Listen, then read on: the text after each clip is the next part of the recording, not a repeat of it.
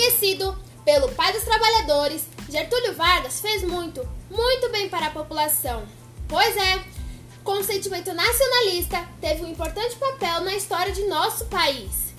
Ocupando o cargo da presidência, Vargas contribuiu para o avanço da democracia, uhum, inovando o sistema eleitoral, instituindo assim o voto secreto e o direito das mulheres na participação política. E não para por aí.